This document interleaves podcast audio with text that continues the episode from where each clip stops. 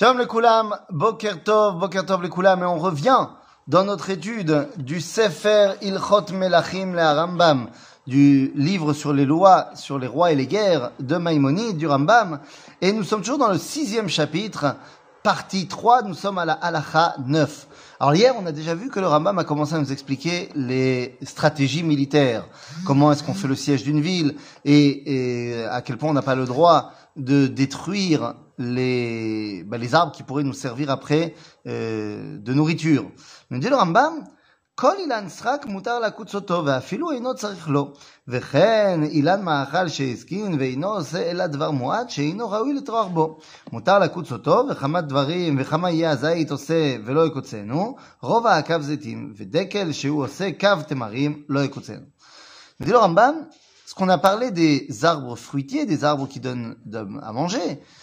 c'est pas la même chose que des arbres qui sont là simplement pour faire joli.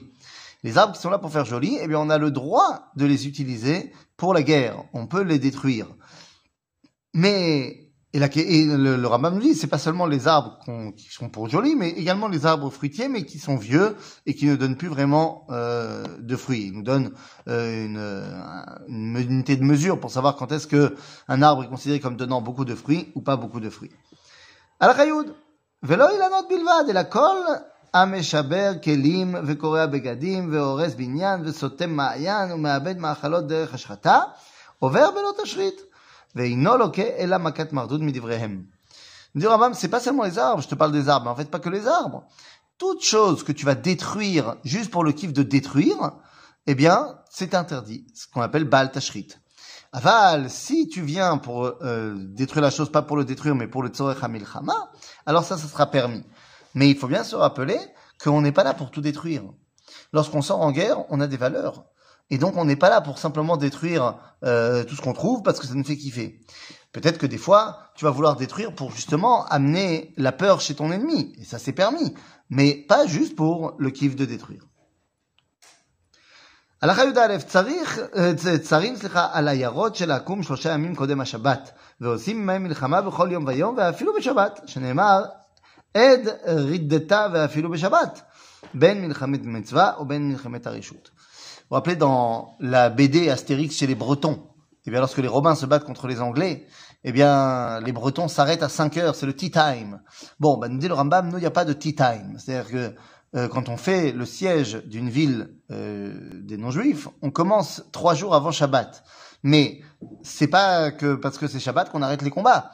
Et on continue à se battre même pendant Shabbat. Il n'y a pas de trêve possible parce qu'à partir du moment où tu fais la guerre, eh bien tu ne peux pas laisser ton ennemi se remettre d'aplomb pendant le moment où tu, vois, tu vas faire euh, le Shabbat, évidemment. ומי שנהרג במלחמה במקום שיפול, שם ייקבר, קונה מקומו כמת מצווה. Dit Rambam, lorsque on fait la guerre, eh bien on s'installe là où on peut s'installer.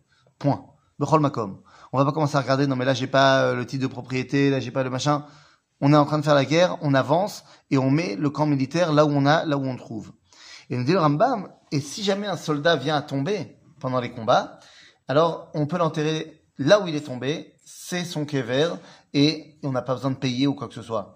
Alors évidemment, aujourd'hui, on préfère euh, ramener nos soldats et les rapatrier dans euh, les cimetières militaires israéliens, dans dans, dans, dans, dans, des endroits où on pourra aller visiter le soldat, mais d'après la halacha, là où le soldat est tombé, eh bien, on peut l'enterrer là-bas, ou met mitzvah vekone et mekomo.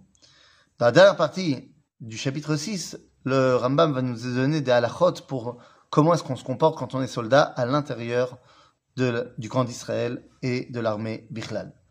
À bientôt les amis.